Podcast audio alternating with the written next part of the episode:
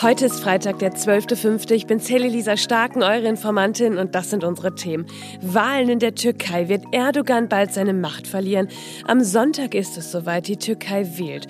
Und wusstet ihr, dass 1,5 Millionen Menschen in Deutschland auch wahlberechtigt sind? Der Ausgang, der wird also echt mit Spannung beobachtet. Und ob es seit dem Erdbeben eine andere Stimmung im Land gibt und wie das auch uns betrifft, darüber sprechen wir gleich. Und dann Vetternwirtschaft im Bundeswirtschaftsministerium. Die Greichen-Affäre ist in aller Munde. Wir sprechen darüber, wie der Staatssekretär vom Bundeswirtschaftsminister Robert Habeck seinen Trauzeugen auf einen neuen Posten verhelfen wollte und warum das gar nicht mal so in Ordnung ist.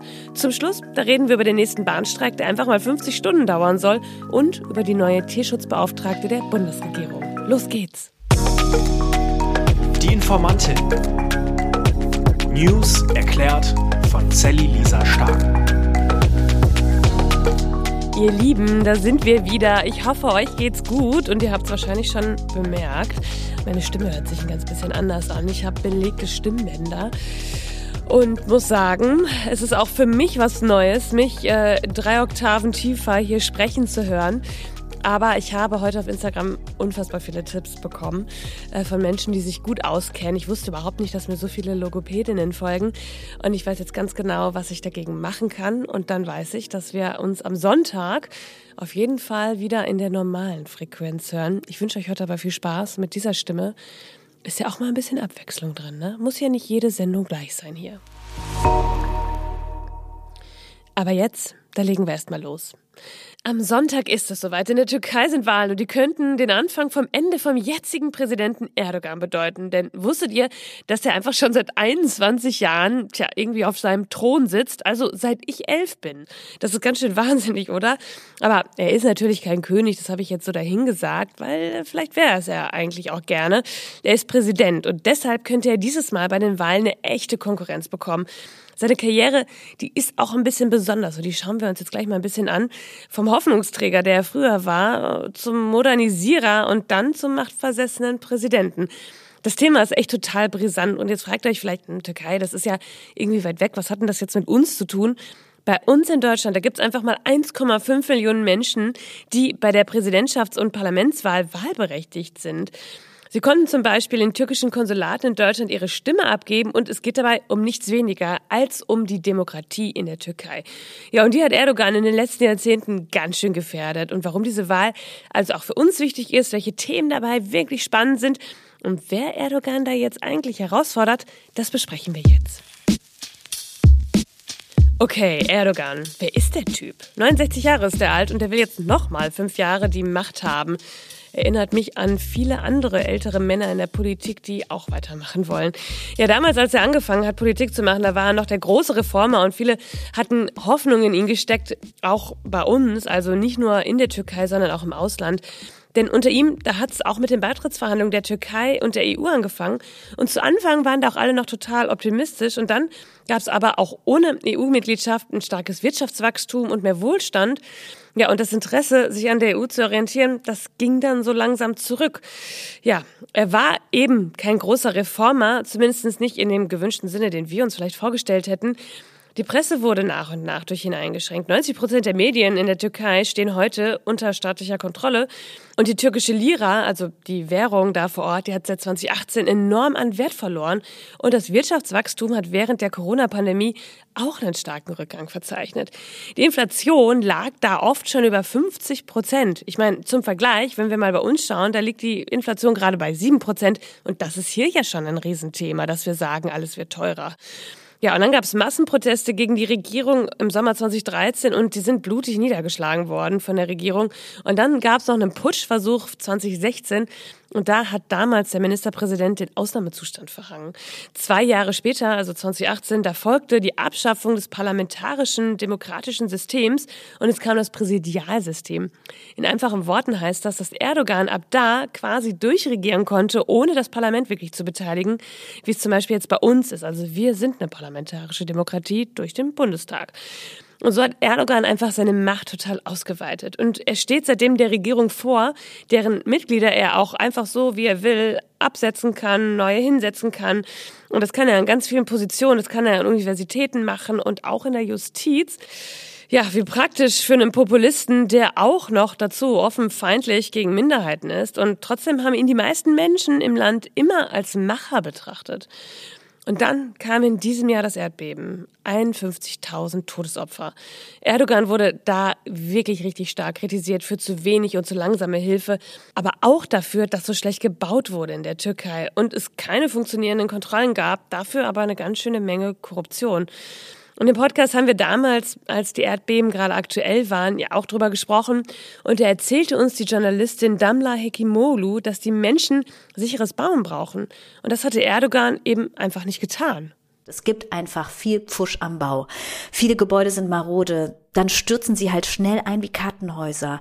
Und das Traurige daran ist, dass trotz des großen Erdbebens 1999 noch jahrelang Genehmigungen für Gebäude erteilt wurden, wo jegliche Aspekte grundlegenden Bauvorschriften widersprechen, wo an Sicherheit gespart wird, wird potenziell Menschenleben riskiert. Okay, Erdogan haben wir uns jetzt ein bisschen genauer mal angeschaut. Das waren jetzt natürlich auch eher ein paar Stichpunkte, denn in 20 Jahren, da passiert natürlich ein bisschen mehr als das, was ich euch erzählt habe. Aber für so einen groben Überblick reicht es auf jeden Fall. Man kann es vielleicht auch so zusammenfassen. Vor dem Hintergrund einer anhaltenden Wirtschaftskrise, wachsender Feindseligkeit gegenüber Flüchtlingen und einer bemerkenswerten Abschwächung der weit ausgreifenden türkischen Außenpolitik, ja, da sind Erdogans Zustimmungsraten einfach wirklich gesunken. Und so gibt's jetzt die Chance auf einen Wechsel und zwar mit dem 74-jährigen Kemal Kilic Darolo. Und der möchte nämlich weg von der autokratischen Regierung die wir jetzt ja gerade bei Erdogan haben, und möchte wieder hin zur parlamentarischen Demokratie, also das, was wir auch haben.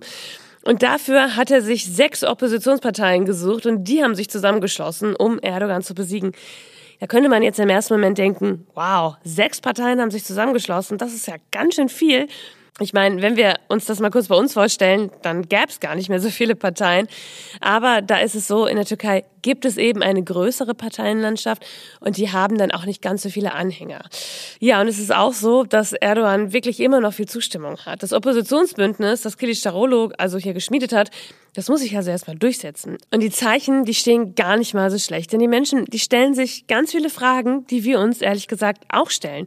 Zum Beispiel, wie soll die Türkei ihr Land nach dem Erdbeben wieder aufbauen können, wenn das Land selbst zu wenig Geld hat?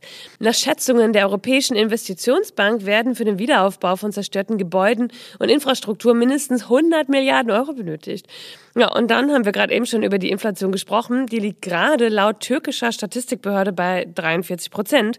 Und jetzt kommt's. Unabhängige WirtschaftsforscherInnen sehen die Realinflation bei über 100 Prozent. Wow. Ja, viele junge Menschen, die verlassen das Land, weil sie in der Türkei keine Arbeit finden und auch keine Perspektive sehen. Und dann sind in der Türkei auch die meisten Geflüchteten weltweit. Aktuell leben nach Angaben des Flüchtlingshilfswerks der Vereinten Nationen mehr als 3,6 Millionen Vertriebene des syrischen Bürgerkriegs und fast 320.000 Menschen aus Afghanistan und dem Irak dort. Das sind also Themen, vor denen Erdogan eigentlich die Augen nicht mehr verschließen könnte und es aber doch tut. Und genau da kommt die Opposition ins Spiel und hofft auf einen Gewinn. Der Oppositionsführer, Kilic Darolo, ist irgendwie auch ein Gegenbild zu Erdogan, wenn man sich die beiden mal so ein bisschen anschaut. Kilic Darolo, der ist eher so ein bedächtiger Intellektueller mit so einer randlosen Brille und Erdogan ist einfach ein polternder Populist. Und es gibt ein Video von Kilic Darolo, da sitzt er in seiner Wohnung ohne Strom und sagt, die Reichen werden immer reicher und die Armen immer ärmer. Und da hat er aus Protest seine Stromrechnung nicht mehr gezahlt, weil die Tarife so enorm hoch waren. Und das hat Millionen von Klicks gehabt. Und es hat ihn irgendwie nahbar gemacht, als Politiker nah bei den Menschen. Ja, und in Deutschland, da haben schon 1,5 Millionen Wahlberechtigte abgestimmt. Und da gibt es auch wirklich unterschiedliche Stimmen, wenn man mal so ein bisschen sich umhört. Viele junge Menschen sind mit Erdogan ja auch aufgewachsen hier und sie sehen ihn immer noch als diesen Macher und auch als Staatsvater in der Türkei. Und Erdogan ruft den Menschen ja auch quasi zu, ihr seid mein Volk. Und dann kommt eben auch noch dazu, dass es natürlich auch Wahlkampf gab. Politikwissenschaftlerin Inchi Oykui Jena Roderburg sagte der Tagesschau, dass Erdogan vor allem auf der emotionalen Ebene überzeugen wurde und dass er bei vergangenen Wahlen unter Deutsch-Türken bessere Wahlergebnisse erzielte als in der Türkei. Und das hat aus ihrer Sicht einen ganz bestimmten Grund. Zitat, die AKP-nahen Organisationen in Deutschland schaffen es viel besser als die Opposition, ihre Wählergruppen zu mobilisieren. Es könnte also wirklich passieren, dass Erdogan bei den Wahlberechtigten in Deutschland besser abschneidet als in der Türkei selbst. Und dann bleibt am Ende doch eigentlich nur noch die Frage, wenn er verliert, erkennt er das Ergebnis dann auch an? Das bleibt wohl abzuwarten. Expertinnen rechnen aber damit, dass die Regierung versucht, das Ergebnis zu manipulieren. Dagegen mobilisiert die Opposition Wahlbeobachterinnen. Am Sonntag, da werden wir mehr wissen. Wer ist eigentlich Patrick Greichen? Ja, die Frage, die habt ihr euch vielleicht auch schon gestellt, denn seit einigen Tagen, da schwirrt der Greichen-Skandal durch die Medien. Und dabei geht es um den Staatssekretär des Bundeswirtschaftsministers Robert Habeck. Patrick Greichen soll seinem Trauzeugen einen Job verschafft haben. Und das hört sich ja irgendwie nach Vetternwirtschaft an. Wir schauen uns das mal genauer an. Also mal von vorn. Die bundeseigene Deutsche Energieagentur, die hat einen neuen Geschäftsführer gesucht. Und in den Bewerbungsgesprächen, da saß dann der Staatssekretär und die Stelle bekam später dann sein Trauzeuge Michael Schäfer. Ja, hört sich nach Gekungel an, nach dem Motto, ich bringe mal meinen Freund in eine Führungsposition, auf die ich Einfluss habe, könnte ja auch gut für mich sein. Nur, das ging dann nicht einfach so glatt und wurde dann durch einige Medien aufgedeckt und dann haben viele ganz laut gerufen, als erstens, der Schäfer darf den Job so nicht antreten und Greichen, der muss gehen. Habeck sagte dazu jetzt Folgendes. Ich habe entschieden, dass Patrick Reichen wegen dieses Fehlers nicht gehen muss. Und die Debatte eben im Ausschuss gibt mir, meine ich, eine gewisse Hoffnung, dass die Differenzierung ähm, diese Entscheidung auch klarer verständlich macht. Okay, also Greichen soll bleiben. Habeck hat sich in den Ausschüssen für Wirtschaft und Klimaschutz den Fragen der Abgeordneten gestellt und gesagt, nee, also Patrick Greichen, das, der bleibt mein Staatssekretär, das war ein Fehler und wir prüfen die beamtenrechtlichen Konsequenzen und das meinte er dann auch mit dieser Differenzierung. Es ist ein Fehler, egal wie er erklärt wird. Ich will den überhaupt nicht relativieren oder einordnen. Es ist ein Fehler, der eingeordnet werden muss in die Dimension, die wir sonst äh, zu verantworten haben und entsprechend äh, wird der Fehler korrigiert und entsprechend werden auch äh, die, alle notwendigen Schritte eingeleitet. Die Begründung ist für mich zweitrangig. Er will es also prüfen lassen und nicht vorverurteilen. Würde ich jetzt eine Interpretation vorwegnehmen, wie sollte dann das Beamtenrecht sauber ausgelegt werden können? Insofern, wir prüfen das alles, wie es sich gehört, aber ich bitte auch von Vorfestlegungen oder Vorverurteilungen abzusehen. Ah, das reicht der Opposition aber nicht. CDU-Abgeordnete Julia Klöckner zum Beispiel, die fragt sich, ja, wie war das denn dann da im Vorstellungsgespräch? Wie ging das denn vonstatten? Also hat er ihn gesiezt in diesen Runden, das, weil die anderen in der Findungskommission davon nichts wussten, dass es der Trauzeuge ist. Also das sind so Additionen. Ja, und was in die Kritik der Opposition auch einspielt, das sind noch nicht alle familiären Verflechtungen da rund um Habeck. Patrick Reichen hat auch familiäre Verbindungen zum Öko-Institut, das immer wieder Aufträge des Ministeriums für Gutachten und Studien bekommen hat. Seine Schwester Verena Greichen, die arbeitet dort und ist zudem mit dem grünen Wirtschaftsstaatssekretär Michael Kellner verheiratet. Und ein Bruder von Greichen ist ebenfalls im Öko-Institut tätig. Und Habeck sagt, das wäre ja vorher schon alles öffentlich und transparent transparent gemacht worden. Und Aufträge für das Öko-Institut, die sind auch nicht über Greichens Schreibtisch gegangen. Also über Patrick Greichen, nicht über Verena Greichen. Und deshalb steht jetzt auch die Frage eines parlamentarischen Untersuchungsausschusses im Raum. Ja, na, hoffentlich werden da nicht noch mehr Verwandte gefunden. Kleiner Scherz. Eigentlich gehört es zu so einer Einordnung ja auch dazu, dass es natürlich total normal ist und vorkommen kann, dass man sich kennt und wenn die Personen eben die Besten in ihrem Job sind, dann ist das ja auch alles völlig okay. Und vor allem wurde das Öko-Institut auch schon unter dem ehemaligen Wirtschaftsminister Peter Altmaier von der CDU beauftragt. Einfach, weil sie wahrscheinlich gute Arbeit machen. Es ist also wirklich wichtig, dass wir uns hier nicht vor einen Karren spannen lassen, sondern mal ganz genau hinschauen. Die Opposition, die hat ja auch ein Interesse daran, die Ampel anzukreiden. Das ist eben auch ihr Job. Job. Und ich glaube ja, dass etwas mit Geschmäckle fast immer ans Licht kommt. Und ob mehr an diesem Fall dran ist, das werden wir bald wissen. Ihr Lieben, zum Schluss, da habe ich noch eine gute und eine nicht so gute Nachricht. Naja, stimmt nicht so ganz. Ich fange einfach mal mit dem Bahnstreik an. Da kommt nämlich jetzt wieder einer und zwar der längste bis jetzt von Sonntag bis Dienstag. Ich weiß, wir stöhnen einmal alle, aber es geht eben darum, die Beschäftigten brauchen höhere Löhne und die Verhandlungen, die kommen nicht vom Fleck. Wir wollen natürlich nicht die Fahrgäste treffen. Wir wissen, dass wir das tun. Gerade bei einem 50-stündigen Streik ist das natürlich sehr ärgerlich für die Fahrgäste. Aber wir müssen in dieser Länge streiken, weil wir dann einfach auch stärkere wirtschaftliche Auswirkungen haben und dadurch den Druck erhöhen können. Im Bereich des Güterverkehrs werden Staus entstehen, die dann tatsächlich äh, dazu führen, dass es auch einen wirtschaftlichen Druck gibt, den wir offensichtlich brauchen, um Bewegung in die Verhandlungen zu bringen. Cosima Ingenschei von der Bahngewerkschaft EVG sieht also keinen anderen Spielraum mehr. Die Menschen brauchen mehr Lohn. Die Inflation, die merken wir alle in unseren Geldbeuteln. Das hatten wir heute ja schon. Und deshalb kann ich euch nur noch mal mit auf den Weg geben. Ärgert euch, aber ärgert euch über die Arbeitgebenden, die so stur sind wie sonst keiner hier am Tisch. Der Streik liegt in ihrer Verantwortung. Und jetzt die gute Nachricht. Es gibt eine Tierschutzbeauftragte der Bundesregierung und das erstmals. Ariane Kari, die ist Tierärztin und soll den Bund beraten. Sie wurde auf Vorschlag vom Bundeslandwirtschaftsminister Cem Özdemir benannt. Und sie startet auch schon ganz bald in ihrem neuen Amt. Am 12. Juni, da geht's schon los. Und dann will sie vor allem Missstände im Umgang mit Tieren aufklären und sie möchte uns als Ansprechpartnerin zur Verfügung stehen, wenn wir mal Fragen als Bürgerinnen haben zum Tierschutz.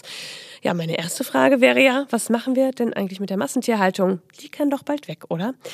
Also, brauchen wir so eine Stelle? Ich denke auf jeden Fall. Ich finde es super, wenn wir mehr über Tierschutz sprechen. Und wenn das dann auch noch durch die Bundesregierung, durch Gesetze gestärkt wird, dann kann das doch echt was werden. Ihr Lieben, das war schon wieder für diese Woche. Ihr findet alle Quellen und Informationen in den Shownotes. Informiert euch selbst, sprecht darüber, bildet euch eure eigene Meinung. Schreibt mir, wenn ihr Fragen habt oder Anregungen. Schickt mir eine Sprachnachricht auf Instagram. Und besonders in dieser Woche, wo man ja ein bisschen Mitleid mit mir haben kann, weil meine Stimme wirklich wehtut, freue ich mich über tolle Bewertung über fünf Sterne auf Spotify oder einen schönen lieben Text auf Apple Podcasts. Das äh, würde mich sehr glücklich zum Wochenende machen. Also falls ihr es noch nicht getan habt, macht es gerne. Ihr macht mir damit eine riesengroße Freude. Und dann hören wir uns am Montag wieder, denn irgendwas passiert ja immer. Bis dann. Die Informantin. News erklärt von Sally Lisa Stark. Produktion von 7 One Audio.